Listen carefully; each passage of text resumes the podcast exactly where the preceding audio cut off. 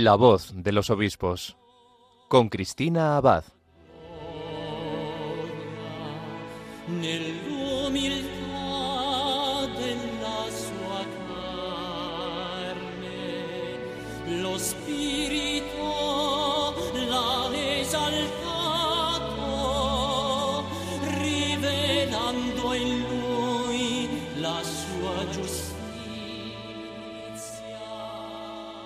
Muy buenas noches, querida familia de Radio María. Un cordial saludo de quien les habla, Cristina Abad. Bienvenidos a este nuevo programa de la voz de los obispos. Como cada 15 días nos reunimos aquí, en la emisora de la Virgen, para acercarnos un poco más a las vidas de nuestros obispos, conocer las experiencias de su ministerio y para dar a conocer los mensajes y las noticias de sus diócesis. Y bien, ¿a dónde nos van a llevar las ondas de Radio María esta noche? Pues hoy vamos a viajar hacia el norte, a Cantabria, para irnos hasta una diócesis que tiene un tesoro muy grande. ¿Saben cuál es ese tesoro? Pues es la reliquia considerada la más grande de la cruz de nuestro Señor. Se trata de la diócesis de Santander, que como muchos sabrán, conserva desde el siglo VIII un lignum crucis en el monasterio de Santo Toribio de Liébana, un monasterio que está ubicado en un entorno maravilloso cerca de los picos de Europa y al que peregrinan personas del mundo entero. Especialmente cuando se celebra un año jubilar lebaniego, un año jubilar de Santo Toribio de Liébana y precisamente este 2023 podremos celebrarlo. El obispo de Santander, Monseñor Manuel Sánchez Monje, presentaba el mes pasado este año jubilar lebaniego que se abrirá Dios mediante el próximo 16 de abril.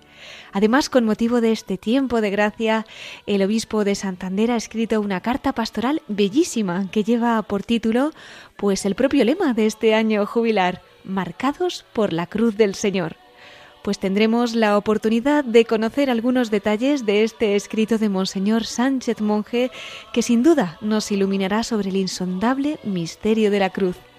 Precisamente ayer celebrábamos la Jornada Mundial del Enfermo en la fiesta de la Virgen de Lourdes. Tantos nos dirigíamos ayer a María, ¿verdad?, para encontrar en ella su consuelo y su paz al pie de la cruz. Pues de su mano también hoy nos vamos a acercar a la cruz de Jesús y de la mano del obispo de Santander vamos a tener la oportunidad de conocer cómo este año lebaniego quiere ser fuente de gracias para peregrinos del mundo entero. Nos lo contará don Manuel Sánchez Monje. En unos minutos le tendremos con nosotros. No se lo pierdan. En nuestra sección de Episcoflases tendremos con nosotros a nuestro colaborador Miquel Bordas para que nos informe de más noticias de nuestros obispos. Entre otras cosas, recordaremos la defensa de la vida como derecho humano que están haciendo nuestros obispos españoles ante la sentencia del Tribunal Constitucional que avala la ley del aborto en España. Cómo no, tendremos también un recuerdo especial para nuestros hermanos de Turquía y de Siria. Y ya por último, en nuestra última sección del programa, La voz de los obispos desde el corazón de María, nuestro obispo protagonista de hoy, el obispo de Santander, don Manuel Sánchez Monje, compartirá con nosotros su testimonio de amor a la Virgen.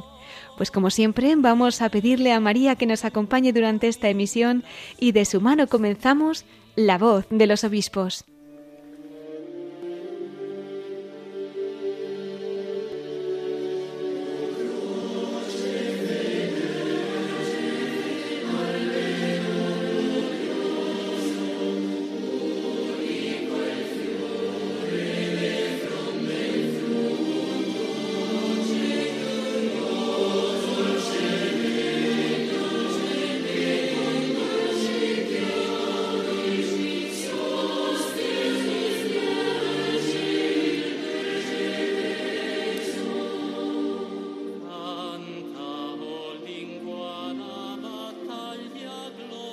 Pues como avanzábamos hoy, nos vamos a desplazar hasta la diócesis de Santander, donde nos espera su obispo, don Manuel Sánchez Monje, a quien ya escucharán a menudo aquí en Radio María, porque recientemente ha empezado a colaborar con su reflexión semanal de Una luz en tu vida, que emitimos los domingos.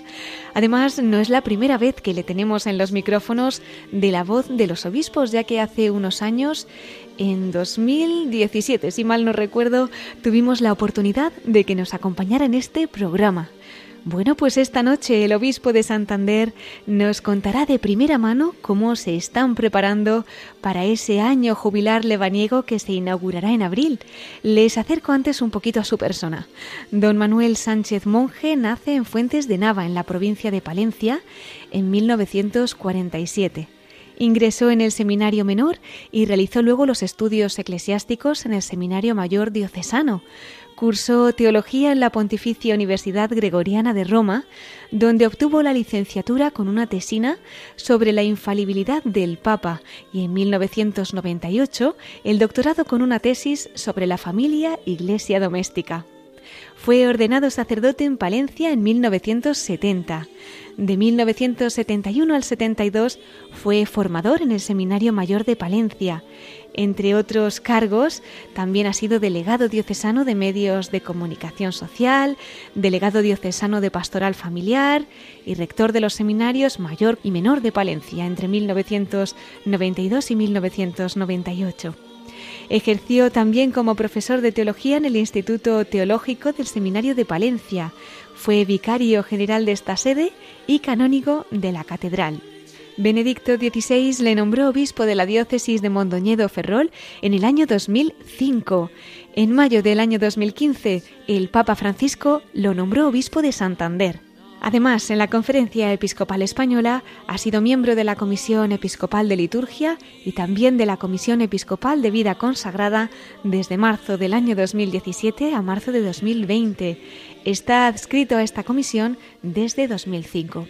Pues sin más dilación, vamos a dar la bienvenida al obispo de Santander, Monseñor Manuel Sánchez Monje. Muy buenas noches, don Manuel. Bienvenido a la voz de los obispos. Buenas noches y encantado de estar con vosotros. Además, como decíamos al principio del programa, ¿verdad? Ahora que usted también está colaborando con esa sección de Una luz en tu vida aquí en Radio María, pues hoy domingo al completo, ¿verdad? Con esa luz en tu vida que nos pone usted y ahora pues hablándonos de esa otra luz que nos ofrecen desde la diócesis de Santander con ese año jubilar lebaniego que si Dios quiere pues ya se abrirá el próximo 16 de abril en el monasterio de Santo Toribio de Liébana donde se custodia pues ese crucis que está considerado la reliquia más grande conservada de la cruz de Cristo, ¿no? Cuéntenos, don Manuel, ¿en qué consiste este tiempo de gracia? Pues yo creo que el año jubilar de Santo Toribio o el año jubilar lebaniego puede ser un año de gracia si lo planteamos desde la visión del Papa Francisco en un texto suyo, en una homilía clausurando el 52 Congreso Eucarístico Internacional de Budapest, decía, la cruz nunca está de moda, ni hoy ni en el pasado, hmm. pero sana por dentro. Ese es el tema de la cruz, que es una cruz sanadora y que sobre todo, continuaba diciendo él, nos pone ante un dilema. ¿Vivimos como piensa Dios o vivimos como piensan los hombres? El camino de Dios, dice él, rehuye cualquier imposición, ostentación y todo triunfalismo. Está siempre dirigido al bien del otro hasta el sacrificio de sí mismo. Y en contrapartida, el pensar como piensan los hombres es la lógica del mundo, de la mundanidad, apegada al honor, a los privilegios, encaminada al prestigio y al éxito. Si escogemos el camino de Dios, el pensamiento de Dios, pensar como Él piensa, el año jubilar puede ser un año de gracia muy importante. Pues con esas palabras, ¿verdad? Que nos llevan a interiorizar pues también el sentido de este año jubilar, vamos a pedir, don Manuel, esta gracia y que podamos vivirlo pues así como, como usted nos dice, ¿no? El lema que enmarca este año jubilar lebaniego es precisamente marcados por la cruz del Señor. ¿Cuál es el motivo, don Manuel, de que hayan escogido este lema y de qué modo podemos también nosotros hacerlo vida? Pues es una frase tomada del apóstol San Pablo en una de sus cartas. Dice que portamos la cruz de Cristo, la marca de la cruz de Cristo, y, la cruz es la gran señal, la marca de los cristianos y la prueba suprema de que Dios nos ama. La cruz indica la presencia de los cristianos, por eso la encontramos en las iglesias, en las casas, en los hospitales, en las escuelas, en los caminos. La cruz, el lignum crucis, no es un objeto de museo. La cruz es la palabra definitiva de Dios que nos amó, nos ama y nos salvará. Y por otra parte hay que tener muy en cuenta que la fecundidad pastoral, la fecundidad del anuncio del Evangelio, no procede ni del éxito ni del fracaso según los criterios de valoración humana, sino de conformarse con la lógica de la cruz de Jesús, que es la lógica de salir de sí mismos y darse a los demás. Y precisamente, don Manuel, este lema coincide también con ese título de la carta pastoral que usted ha publicado con motivo de este acontecimiento, ¿no? Marcados por la cruz del Señor. Una carta con doce puntos más la introducción en la que nos ofrece pues esa oportunidad de profundizar en el sentido de la cruz como esa marca del cristiano, ¿no? Como la marca del amor de Dios nos dice. ¿Qué podría destacar de este texto? Pues el padre jesuita Gabino Uribarri publicó un libro precisamente con este título y él lo aplicaba a la vida consagrada, pero vale para la vida cristiana en cualquiera de sus vocaciones. Y él dice que aceptar la cruz y vivir y deportar la marca del Señor no es solamente una teoría, no es sino que es asumir pues el peso y la manera de vivir que Cristo asumió el peso que se deriva del anuncio del reino, de la predicación de las bienaventuranzas, de las críticas a los fariseos, de su libertad para comer con los pecadores y también pues eh, sus comportamientos como vemos no es solo una teoría sino que es un estilo de vida vivir según Cristo vivió es portar sobre nosotros las marcas del Señor. Bueno, y me ha llamado la atención el capítulo 7, ¿no? De esta carta que se titula Portar la marca de Jesús nos cambia la vida.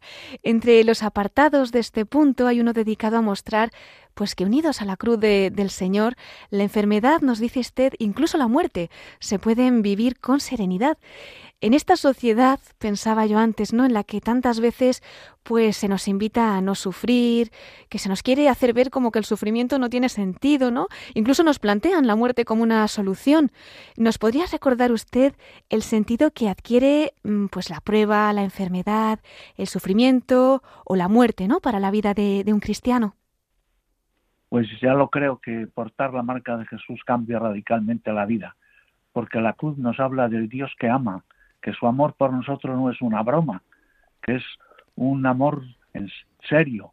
La cruz nos abre el corazón de Dios y cuando Él habla, nuestra boca enmudece. Solo desde el silencio podemos intuir lo que supone el amor verdadero, el amor auténtico, que lleva a Jesús hasta el anodamiento y la total humillación Recordemos la carta a los filipenses como lo expresa, diciendo que Cristo, siendo de condición divina, no retuvo como tesoro codiciable el mantenerse igual a Dios, sino que se rebajó, se humilló, se anonadó hasta someterse a la muerte y la muerte de cruz. Por otra parte, eh, la cruz nos habla de las características de este amor de Dios. Es un amor total, que no se reserva nada. Dios se nos regala totalmente. Y además, este amor total de Dios es un amor fiel. Nunca podemos decir con verdad que estamos dejados de la mano de Dios. Él no deja de amarnos jamás. La cruz precisamente es el sello de su fidelidad. Nada ni nadie podrá apartarnos del amor de Dios, como dice San Pablo. Por otra parte, la cruz es un canto a la vida, porque demuestra que el amor es más fuerte que la muerte. Por eso el año jubilar es la ocasión propicia para encontrarnos con el Dios de la vida, con Cristo resucitado. La cruz no es signo de fracaso y de derrota, sino al contrario, de victoria del amor sobre la muerte. Hmm. Y en esta línea, don Manuel, voy a recoger unas preguntas que usted mismo plantea ¿no? en esta carta pastoral y que puede ser que ahora mismo eh, quizás esté cuestionando alguno de nuestros oyentes, ¿no? Y es cómo anunciar el misterio de la cruz de Cristo hoy pues a un mundo al que nada repugna tanto como el sufrimiento y la muerte. ¿Y cómo explicarlo, verdad? Nos dicen también en esta carta pastoral a una civilización que identifica la felicidad con el placer y la grandeza con el poder y la violencia. Si la cruz siempre fue un escándalo, ¿no lo será hoy más que nunca? Pues sí, también hoy la cruz sigue siendo un escándalo, pero eh, todos nos planteamos de vez en cuando y ahora de un modo especial con este terremoto tan terrible que está asolando Turquía y Siria, pues nos preguntamos cómo es posible que haya tanto mal en el mundo y cómo es posible que Dios lo tolere. Hmm. El Papa Juan Pablo II nos enseñó que el mal tiene un límite, que no es infinito, que hay algo que lo limita, que lo pone fin. El límite del mal, decía San Juan Pablo II, es la misericordia de Dios. La misericordia de Dios sí, sí que es infinita y eterna. El amor de Dios por esto, por este mundo, no se acaba. Desde la experiencia del amor infinito y eterno de Dios, la enfermedad y la muerte pueden, se pueden vivir con paz.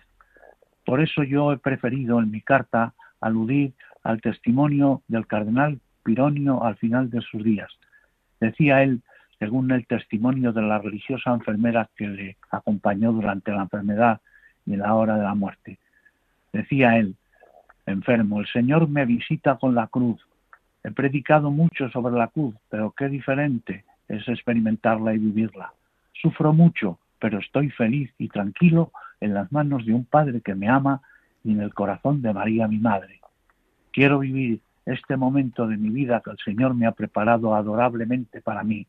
Estoy en una serena disponibilidad a todo lo que el Señor vaya trazando en mi camino. La verdad es que son palabras, ¿verdad?, que deberíamos también grabar a fuego en nuestro corazón y cuánto bien nos hacen, pues para que todos también podamos tenerlas presentes en esos momentos de cruz por los que tantos pues podemos estar pasando, vamos a pasar, en fin, desde la cruz de Cristo también nace esa vida, ¿no? Como nos recuerdan esas palabras del cardenal a las que usted hoy pues nos invita también a meditar y esperamos también, don Manuel, profundizar en todos estos aspectos durante este año jubilar de Santo Toribio de para ello, además, han organizado una serie de iniciativas y de actividades, ¿no? ¿Qué querría destacar? ¿Alguna en particular? Pues hay un poco como dos tipos de actividades que se organizan aquí en Cantabria, en la diócesis de Santander. Por una parte están las actividades organizadas por el gobierno de Cantabria y, por otra parte las que organiza la diócesis que se circunscriben más al ámbito religioso. Eh, nosotros ya estamos pensando en la misa de apertura del año jubilar y que no solo será transmitida por Televisión Popular Cantabria, sino que esperamos también que a través de 13 Televisión pues pueda llegar a, toda España. También eh, es muy importante la misa de la clausura. Por otra parte, durante todo el tiempo del año jubilar tenemos que cuidar mucho la acogida a los peregrinos. Aquí vienen peregrinos del mundo entero en un principio, cuando yo viví el primer año jubilar aquí en la diócesis, pensaba que los peregrinos pues serían de España, pues Francia, Italia, algún sitio, algún lugar de Hispanoamérica, pero luego me he podido enterar bien de que vienen de los países más lejanos, de Estados Unidos, de Japón, de Australia, de los sitios más lejanos y que no hay apenas que hacer publicidad porque en cuanto se enteran de que hay año jubilar de Santo Toribio, les gusta venir por acá, tenemos que atenderles, tenemos que preparar los albergues de peregrinos y sobre todo hay uno que es el que lleva la diócesis y que se esfuerza también porque la acogida sea una acogida llena de, cariño, ternura y sobre todo que sea tenga un carácter evangelizador. También organizamos una serie de conferencias sobre todo, pues claro, de teología y espiritualidad de la cruz, exposiciones sobre la cruz de Cristo, o la cruz del cristiano, conciertos de música sacra, eh, celebramos muy especialmente la fiesta de la exaltación de la cruz, que es la fiesta del monasterio y de aquella zona de Líbana, y, y también meditamos sobre la cruz en los retiros para sacerdotes, consagrados y seglares, sí que como veis el año jubilar está lleno de actividades que giran en torno a la cruz de Cristo. Desde luego, pues tomamos nota. Qué riqueza y cuántas oportunidades se nos brindan, ¿verdad?, para que podamos acercarnos hasta allá y, bueno, a través de esta llamada experimentar la misericordia de Dios en el marco de este año jubilar. Peregrinos y, como dice, del mundo entero, ¿no?, podrán ganar indulgencia plenaria. De hecho, en su carta pastoral tiene un capítulo dedicado a esta cuestión. ¿Nos podría dar, don Manuel, algunas recomendaciones para prepararnos para ello también? Sí, yo creo que hay un poco de confusión en los cristianos en general y creen que hay dos caminos para el perdón de los pecados, uno el camino del sacramento de la penitencia, de la reconciliación, de la confesión, y otro el camino de ganar una indulgencia plenaria. No es así. El pecado se nos perdona por el sacramento de la penitencia. Y lo que pasa es que el pecado, aun perdonado, deja como una especie de cicatriz en nuestra alma. Necesitamos todavía, más aún, una purificación, una renovación total en virtud de la gracia de Cristo y esa es la que llamamos la pena temporal de vida por los pecados. Esa es la que desaparece con las indulgencias, bien sea plenaria o bien sea parcial. La indulgencia parcial, pues, nos libera de la pena temporal de vida por los pecados, pero en parte, mientras que la indulgencia plenaria nos libera de la pena de vida por los pecados, pero totalmente. En eso consiste la indulgencia plenaria. Es muy importante valorarla en su justo valor, que es mucho, pero no confundir con el perdón de los pecados, que es otra cosa distinta. Hmm. Muchísimas gracias, don Manuel, por todas estas aclaraciones que nos llevarán, ¿verdad? También pues a poder vivir interiormente y prepararnos para también este acontecimiento y para nuestra vida cotidiana, realmente. Eh, para, terminar un poquito esta parte final de, esta entrevista, eh, si nos quiere también ofrecer algún consejo especial para los oyentes que ya estén pensando en peregrinar a Santo Toribio de Liébana en este año jubilar, pues somos todo oídos. Bueno, pues no hay que confundir la peregrinación con el turismo cultural. Contemplar paisajes eh, no es exactamente lo que es peregrinar.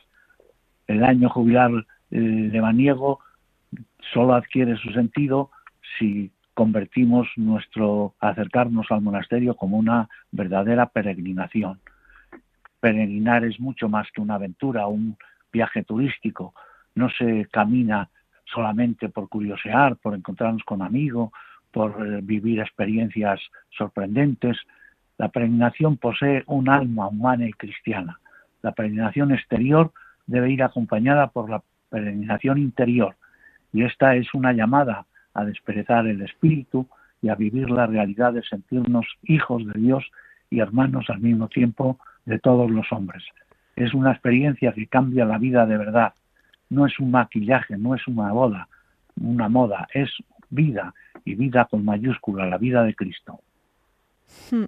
Pues con esas palabras nos vamos a quedar también y con ese consejo, ¿verdad? Para todos los que estemos pensando en acudir y bueno, pues a peregrinar también a este lugar de gracia en este año jubilar. Don Manuel, vamos a pedirle a nuestros oyentes de Radio María que recen muy especialmente por este año jubilar lebaniego unidísimos a la diócesis de Santander. No sé si querría dejarnos también un mensaje especial para nuestros oyentes, los voluntarios, para los trabajadores de esta radio de la Virgen, en fin, para toda la familia de Radio María? Pues no podemos olvidar que junto a la cruz de Jesús estaba María, su madre, y Juan, el discípulo amado. A través de Juan hemos recibido todos el ser hijos de María, que es la mejor madre. Cristo, muriendo en la cruz, le dice a Juan, ahí tienes a tu madre, señalando a su madre, María, la Virgen María. Por eso hemos de imitarla y vivir la cruz que se nos presenta en la vida de cada día como ella la aceptó y la vivió. No podemos crucificar la vida de María. La vida de María también tuvo sus mm, dificultades, a veces no entendía del todo cuál podía ser la voluntad de Dios, le pidió que iba a ser madre sin intervenir ningún varón, luego escuchó de labios de Simeón una profecía sobre su hijo este está puesto para caída y, para alzamiento de muchos y, va a sufrir. Por otra parte, pues, todos nos imaginamos cómo estarían la Virgen y San José cuando el niño Jesús se quedó en el templo y ellos pensaban que le habían perdido, pues que también la Madre de Jesús nos ayude a vivir la cruz como un estilo de vida y como un estilo de aceptar el plan de Dios sobre nosotros, aunque a veces no sea fácil de entender. Pues a ella se lo pedimos y con esa mirada puesta en la Virgen María, don Manuel, queríamos invitarle también a la sección que tenemos al final de nuestro programa, a la voz de los obispos desde el corazón de María, para que también pues comparta alguna vivencia personal que haya experimentado en su corazón. ¿No le despedimos entonces y volvemos con usted en unos minutos? Muy bien. Fenomenal, pues entonces hasta dentro de un poquito. Monseñor Manuel Sánchez Monje, obispo de Santander.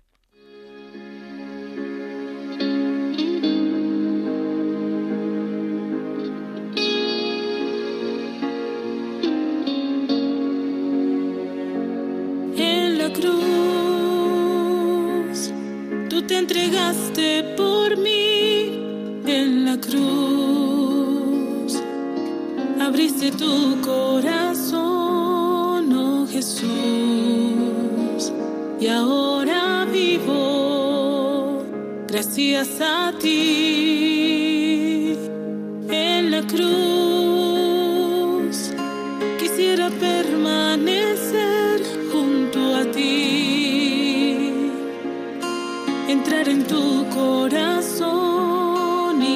Fiel en los momentos de oscuridad. Quiero estar contigo aunque todo sea gris. Quiero estar contigo firme y no desistir.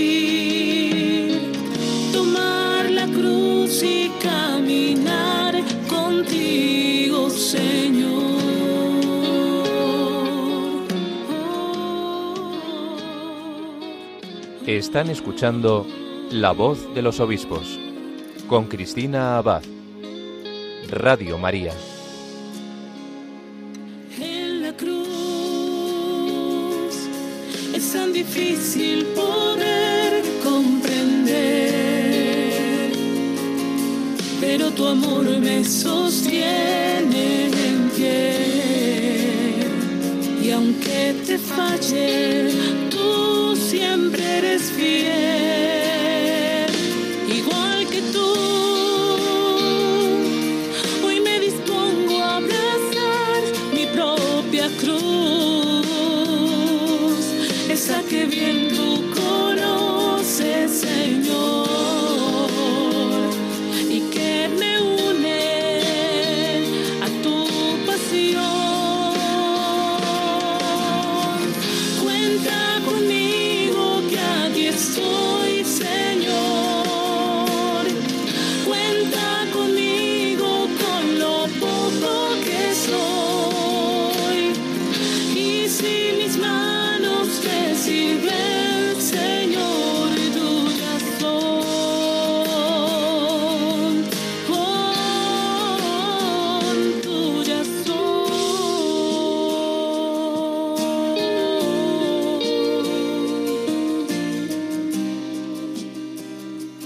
Y mientras escuchamos esta canción que nos ayuda a recordar los tesoros que guarda la cruz de nuestro Señor, les recordamos que en la primera parte de nuestro programa hemos entrevistado al obispo de Santander, a don Manuel Sánchez Monje.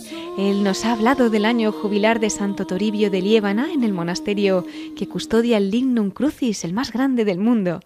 Monseñor Sánchez Monje también nos ha hablado de la carta pastoral que ha escrito con este motivo titulada Marcados por la cruz del Señor y nos ha recordado el sentido que adquiere la cruz de Jesús para nuestra vida. Bueno, si alguno de ustedes acaba de incorporarse, no ha podido escuchar esta entrevista, ya sabe que la puede encontrar, como siempre, en el podcast de Radio María entrando en nuestra web, en radiomaria.es. De todos modos, todavía están a tiempo de escuchar al obispo de Santander, porque él nos hablará al final de nuestro programa, en la voz de los obispos, desde el corazón de María. Pero antes vamos a dar paso a nuestros episcoflases con Miquel Bordas.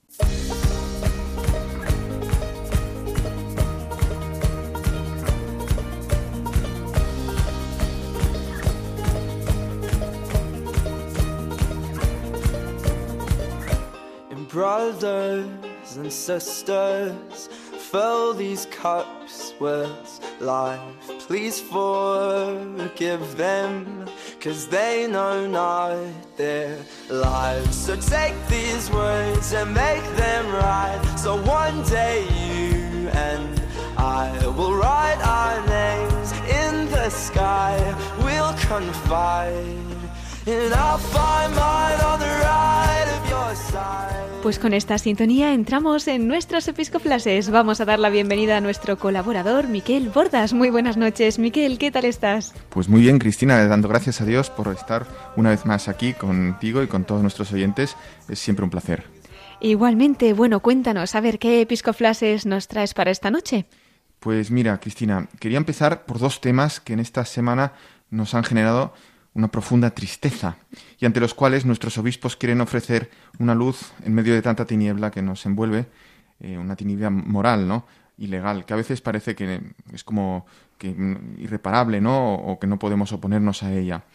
Una de estas cuestiones eh, tiene que ver con la sentencia del Tribunal Constitucional que se ha anunciado, eh, todavía no se ha hecho pública, pero ya se ha anunciado, y que va a avalar plenamente la última ley del aborto existente en España del año 2010.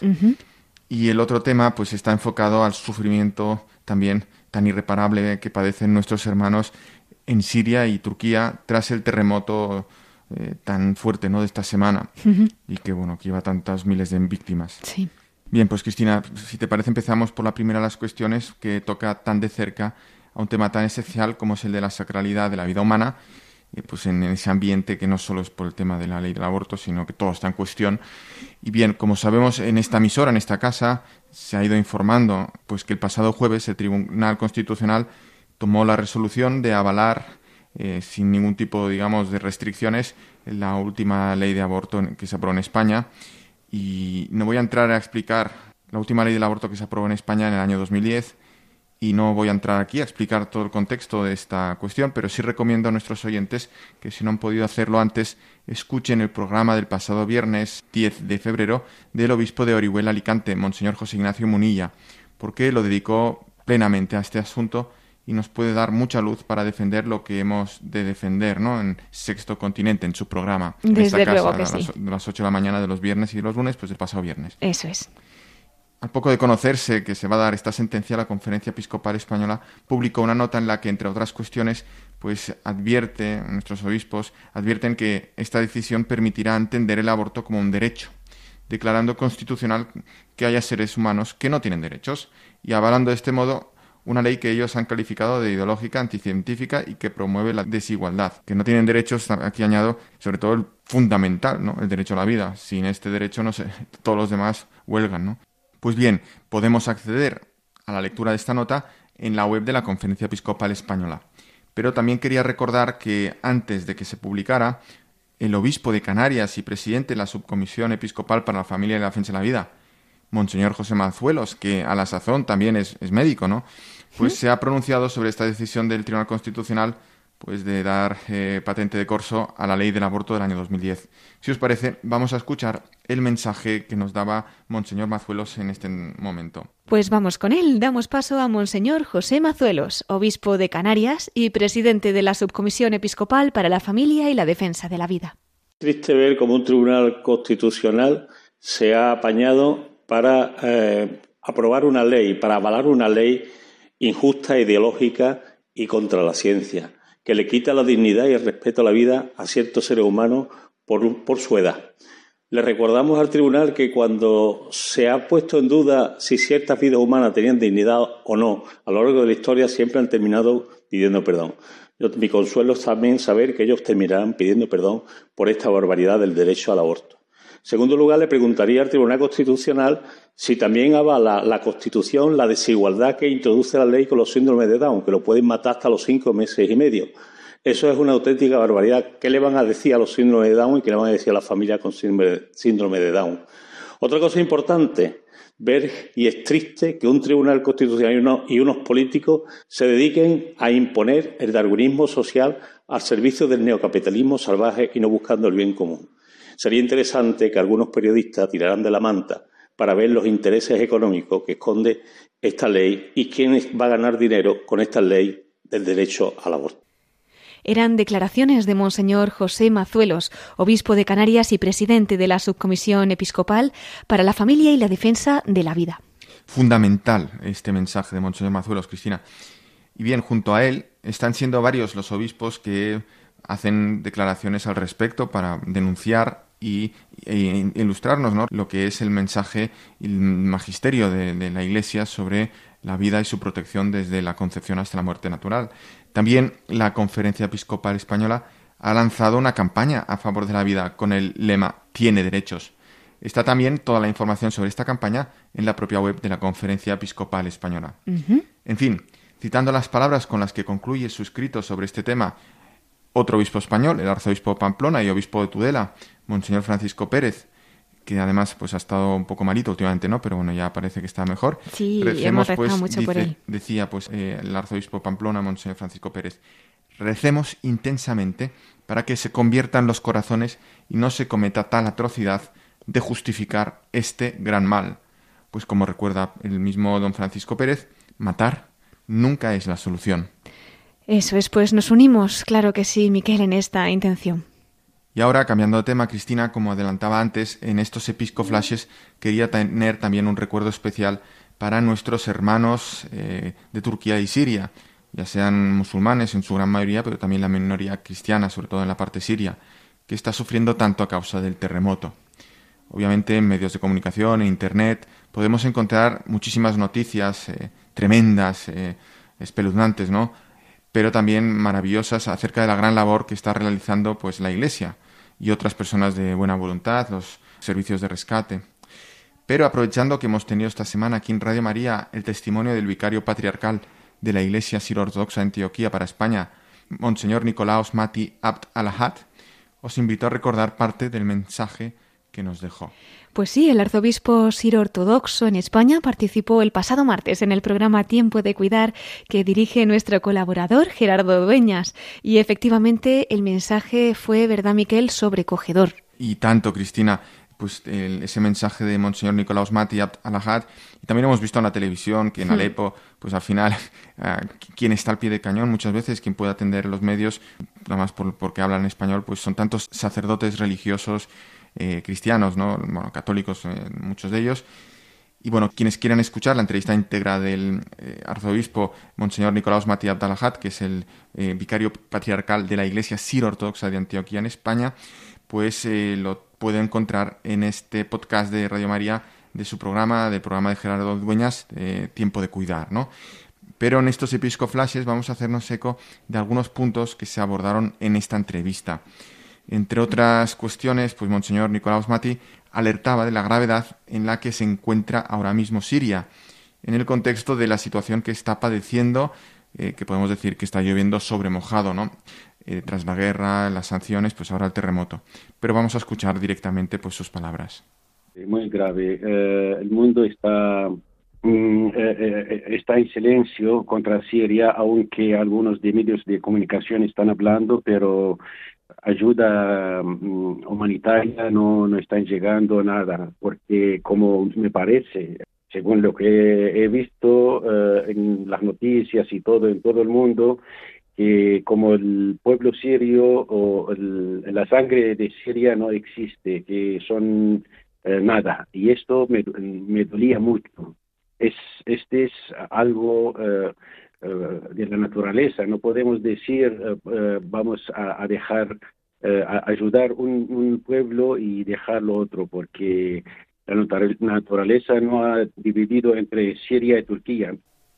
Asimismo, Cristina y radio oyentes de Radio María, el arzobispo siro-ortodoxo en España pedía también que cese el bloqueo de la Unión Europea y Estados Unidos para que pueda llegar la ayuda a Siria, que como sabemos, al estar bajo sanciones, no ha podido recibir la ayuda como lo está haciendo, lo está recibiendo Turquía. Vamos a escuchar nuevamente a Monseñor Nicolaus Mati. Un sismo, uh, terremoto que puede eh, afectar en cualquier lugar en el mundo. Esto, esto algo de, humano. Entonces, la, la Unión Europea, la Unión Europea o, o eh, como se llama eh, Estados Unidos, tienen que, dejar un poquito ese bloqueo eh, para que puedan entrar algunas cosas como medicinas, mantas, comida, porque con tanto sufrimiento no llega, no, no llega nada. Y en medio de esta situación, Monseñor Nicolaus Mati explicaba la misión que están realizando desde la Iglesia. Además, el arzobispo siro ortodoxo ha comentado que desde la Iglesia en España se están movilizando para hacer llegar las ayudas y también están en contacto con la Embajada de Siria. Y aquí simplemente apuntar, por ejemplo, también la labor de ayuda a la Iglesia necesitada, ¿no? Y particularmente ha sido pues estremecedor el momento en que Monseñor Nicolaus Mati manifestaba su dolor por el sufrimiento de, su pueblo, el pueblo sirio. No he dormido eh, desde ayer hasta el día de hoy, eh, casi no he dormido nada. Llamadas de todo el mundo, Mm, preguntando, pidiendo ayuda espiritual y, si podemos ayudar también eh, de cualquier manera. Eh, entonces, mm, la verdad, eh, mi cabeza que lloraba y, mi cabeza dolía tanto, porque veo un pueblo eh, como Siria, eh, casi de los pueblos más antiguos del mundo, eh, que sufre y, nadie, nadie mueve, nadie hace nada. Y eso, eso es, es un dolor insoportable, la verdad. Pues unidos en el dolor a Monseñor Nicolaos Mati, arzobispo siro-ortodoxo en España, nos unimos también nosotros aquí en oración por nuestros hermanos de Siria, de Turquía, y los encomendamos muy especialmente a la Virgen. Pues muy unidos en esta oración y en lo que el corazón nos dicte, ¿no? También para poder echar una mano, ayudar eh, también en lo material a nuestros hermanos eh, de Siria y de Turquía. Por supuesto. Cristina, pues para ir concluyendo estos episcoflashes, vamos a recordar que hoy celebramos la Jornada Nacional de Manos Unidas, precisamente también para poder eh, salir al encuentro de tantas necesidades, eh, sobre todo esta necesidad del hambre, ¿no? que afecta y mata todavía la malnutrición, la desnutrición a tantas personas, especialmente los más débiles y los más pequeños. El, arzobispo de Barcelona y presidente de la Conferencia Episcopal Española, el cardenal Juan José Omeya, nos propone para esta ocasión como modelo y para poder celebrar pues bien esta jornada de forma consciente a una gran santa que celebramos, conmemoramos su memoria justo hoy, que especialmente para él, que es el arzobispo de Barcelona, pero también para toda España, ¿no? Estamos hablando de Santa Eulalia, la patrona de Barcelona o la copatrona junto a la Virgen de la Merced, ¿no? Yo aquí os podría contar algo más de su vida, pero más que yo, pues lo va a hacer el mismo cardenal Omeya en su carta para este domingo, que os invito ahora mismo pues, a escucharla. Pues damos paso al arzobispo de Barcelona, el cardenal Juan José Omeya.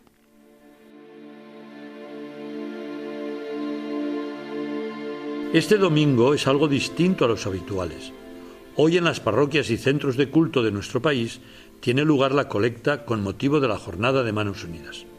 Y además, en la ciudad de Barcelona estamos de fiesta, ya que la celebración del Día del Señor, domingo, coincide con la solemnidad de Santa Eulalia, patrona de nuestra ciudad. Hoy, como cada 12 de febrero, la cripta de la Catedral de Barcelona será visitada por muchos fieles devotos de Santa Eulalia porque allí reposan sus restos. Os podéis preguntar, ¿pero la patrona de Barcelona no es la Virgen de la Merced? Pues sí, pero lo es a partir del siglo XVII, ya que hasta esa fecha solo lo era Santa Eulalia. Fue gracias a la intervención de la Virgen de la Merced, con motivo de una plaga, que la ciudad de Barcelona la acogió como copatrona conjuntamente con Santa Eulalia. Por lo tanto, en Barcelona tenemos dos patronas. La celebración de Santa Eulalia tiene la categoría de solemnidad, que es la más alta, por lo que pasa por delante de la celebración litúrgica del mismo domingo. Hoy, consecuentemente, las comunidades cristianas de nuestra ciudad y no las del resto de la diócesis celebran la Eucaristía con los textos de la misa de nuestra patrona. La etimología griega del nombre de Eulalia, formado por el prefijo eu, es decir, bueno o buena, y por el verbo laleo, es decir, hablar, ha dado a nuestra patrona el apodo de la bien hablada. Hay muchas tradiciones populares sobre Santa Eulalia, pero lo que nos ha quedado grabado es el terrible martirio que sufrió por no renunciar a su fe cuando era solo una adolescente de 13 años. En torno al año 304, a causa de las órdenes de persecución de los cristianos decretadas por el emperador Diocleciano, fue encarcelada, condenada y martirizada hasta la muerte. Calles de algunos pueblos y ciudades de Cataluña rinden homenaje a esta santa. En Barcelona, por ejemplo, la calle de Santa Eulalia, que limita con l'Hospitalet de Llobregat y que justamente nos conduce a la parroquia de Santa Eulalia de Provenzana. También en el centro de Barcelona, en el antiguo barrio judío, encontramos otro ejemplo, la Baixada de Santa Eulalia, donde la santa sufrió algunas de las terribles torturas. Dicen que lo que caracterizaba a Santa Eulalia era su gran generosidad hacia los demás y su talante solidario, especialmente hacia los pobres. Una actitud loable que nos llena de alegría y que también queremos resaltar especialmente hoy, en el contexto de una jornada solidaria como es la celebración de la campaña contra el hambre en un mundo a favor de manos unidas. Una jornada para recordar la generosidad de nuestra patrona y la necesidad de colaborar en proyectos solidarios por un mundo mejor y más humano que ayuden a frenar las desigualdades. Queridos hermanos y hermanas, acabo con el texto de la oración de la misa de Santa Eulalia que dice así, Tú, Señor, que has querido que la sangre de los mártires fecundara las primeras semillas de la predicación evangélica sembradas en nuestra tierra, haz que quienes hoy celebramos con alegría el martirio de la Virgen Santa Eulalia, nos gloriemos siempre de ser cristianos y perseveremos hasta la muerte firmes en la fe, por Jesucristo nuestro Señor. Ojalá seamos como nuestra patrona, sembradores de la buena noticia de Jesús en nuestro mundo de hoy.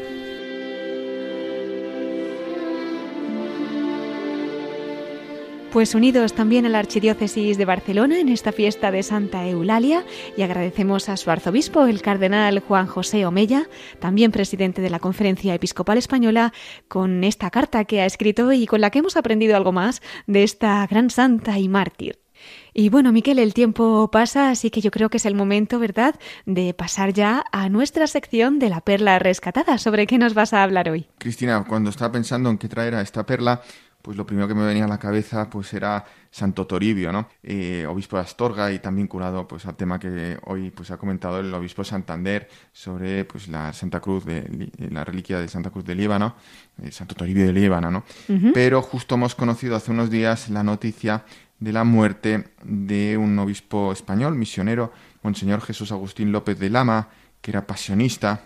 Eh, y, bien, pues creo que a Santo Toribio podemos dejarlo para otra ocasión, pero vamos a hablar pues brevemente pues de este obispo que dio su vida en la misión. ¿no? Él eh, ha fallecido el pasado 8 de febrero con 93 años de edad, eh, pertenecía a la comunidad pasionista Bilbao y había nacido en la localidad segoviana de Cedillo de la Torre ordenado sacerdote el 14 de marzo de 1954 y 12 años más tarde, solo 12 años más tarde, recibió la ordenación episcopal relativamente muy joven, ¿no? Él había realizado sus estudios teológicos en la comunidad pasionista de Peñafiel. Eh, también podemos recordar aquellos mártires pasionistas de Damiel, ¿no? Pues tantas vocaciones después de la guerra eran como fruto de aquella sangre derramada. Y Monseñor Jesús Agustín López de Lama eh, todavía pues como religioso, se licenció en misionología por la Universidad de Propaganda de la Fe en Roma. Luego fue a América Latina, eh, precisamente al Ecuador, donde fue cofundador de la comunidad pasionista de Guayaquil y superior de la comunidad de Santa Gema y primer párroco eh, aquí. Luego estuvo pues de misionero en América Latina fundando, por ejemplo, o cofundando la comunidad pasionista de Guayaquil en Ecuador y es el 19 de junio de 1966, como ya he dicho, muy joven, que fue nombrado obispo prelado de Corocoro, en Bolivia, eh, pues siendo ordenado poco después, el 4 de septiembre de 1966. Sin embargo, eh, pues aunque había sido ordenado muy joven, también relativamente joven tuvo que presentar su renuncia por motivos de salud en el año 1991. Dos años después, en 1993, retornó a Bolivia, donde estuvo sirviendo eh, a la iglesia de, ese país en la Comunidad de la Paz y Santa Cruz de la Sierra. Después regresó a España, siendo miembro de la comunidad y parroquia San Gabriel de la Dolorosa y Santa Gema, aquí en la capital, en Madrid. Y bueno, los últimos años también ha estado en esta comunidad, hasta que en los últimos meses se trasladó a la enfermería de la comunidad pasionista de Bilbao, donde, como hemos dicho al principio, falleció el pasado 8 de febrero. Descanse en paz. Pues descanse en paz y nos unimos en oración pidiendo que ahora también Él interceda por todos nuestros obispos y por toda la Iglesia. Y Miquel, te invito a quedarte con nosotros, no te voy a despedir todavía porque vamos a trasladarnos nuevamente a Cantabria, a Santander. Ya sabes que allí nos está esperando su obispo, Monseñor Manuel Sánchez Monje, para hablarnos ahora y concluir nuestro programa desde el corazón de María.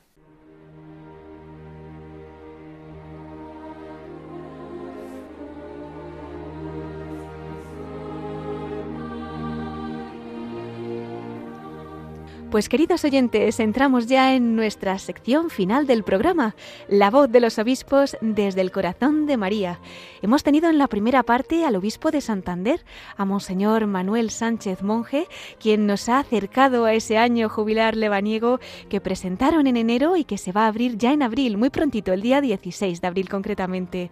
Bueno, y tenemos también la oportunidad de concluir esta emisión con él desde el corazón de María. Buenas noches nuevamente, don Manuel. Buenas noches, hoy de Radio María. Pues es una alegría también poder sellar la emisión de hoy con su testimonio. Seguro que puede compartir alguna anécdota, pensamiento, vivencia especial que nos acerque también a nosotros esta noche al corazón de nuestra Madre. Pues sí, la Virgen María en mi vida personal ha ocupado y ocupa siempre un puesto muy importante y muy relevante junto al Señor. Eh, la, devoción a la Virgen María la he recibido como tantos de mi época, pues de nuestros padres, especialmente de nuestra madre. Las madres entonces vivían con especial devoción la novena a la Inmaculada, el mes de mayo, y nos llevaban ya de niños a la iglesia para celebrar estos acontecimientos marianos a lo largo del año. La Virgen María también ocupaba un lugar muy especial en la familia, porque entonces yo recuerdo de niño que se rezaba el rosario en familia. En casa de mi abuelo se juntaban los hijos y nos juntábamos los nietos y allí se rezaba el Santo Rosario.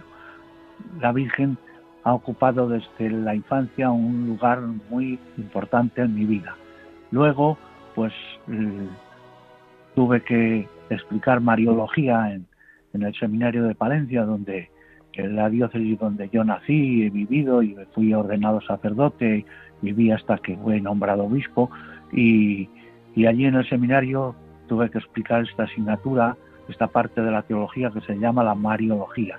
Entonces eso me sirvió para ahondar mucho más en las raíces de la devoción a María, como no es algo marginal, sino que es y devocional, sino que es algo que todo cristiano tiene que asumir y tiene que vivir porque María nos lleva directamente al corazón de Cristo y al corazón de nuestra fe. Pues así, desde el corazón de María al corazón de Cristo, al corazón de nuestra fe. Con esas palabras, don Manuel, vamos a concluir nuestro programa de esta noche y pidiéndole, pues que del mismo modo que a usted le ha acompañado la Virgen María, también nos siga acompañando a todos y podamos también desde esta familia, pues llevar adelante esa obra para su hijo, pero que ella, pues de su mano, pues guía y sostiene. Si nos quiere dar una bendición para concluir. Pues sí, la bendición de Dios Todopoderoso, Padre, Hijo y Espíritu Santo, descienda sobre vosotros y permanezca para siempre. Amén. Pues, don Manuel, ya sabe usted que aquí en Radio María tiene su casa, así que le esperamos pronto en nuestros micrófonos. Hasta siempre. Hasta siempre. Gracias. Monseñor Manuel Sánchez Monje, obispo de Santander.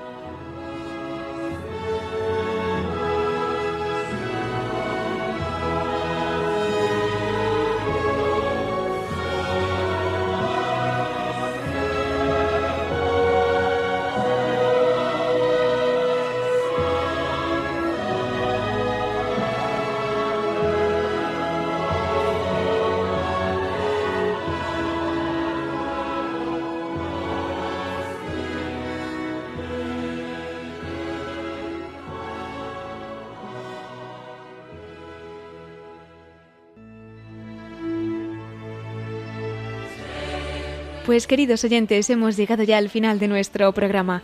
Ya saben que pueden encontrar este y todos nuestros programas en el podcast de Radio María. También los pueden pedir llamando por teléfono al 91 822 8010 o a través de nuestra web en radiomaria.es entrando en el apartado de pedidos de programas. Lo pueden hacer también por correo electrónico escribiendo a pedidos de programas pues agradecemos una vez más al obispo de Santander, a Monseñor Manuel Sánchez Monje, el que haya tenido la amabilidad de reservarnos este rato para la familia de Radio María, informándonos del año jubilar de Santo Toribio de Liébana, que se inaugurará en abril, y compartiendo también su devoción a la Virgen María. Miquel Bordas, muchísimas gracias también por los episcoflases que nos has traído para esta noche y te esperamos en el próximo programa. Y muchísimas gracias a todos ustedes, queridos oyentes, por habernos acompañado este domingo. Les invito a seguir aquí en la emisora de la Virgen con las noticias que les ofreceremos en el informativo de Radio María. Se despide Cristina Abad. Hasta dentro de 15 días, si Dios quiere, a la misma hora, a las 9 de la noche, las 8 en Canarias. Pues nos volvemos a encontrar en dos semanas. Hasta entonces, con María, en la voz de los obispos.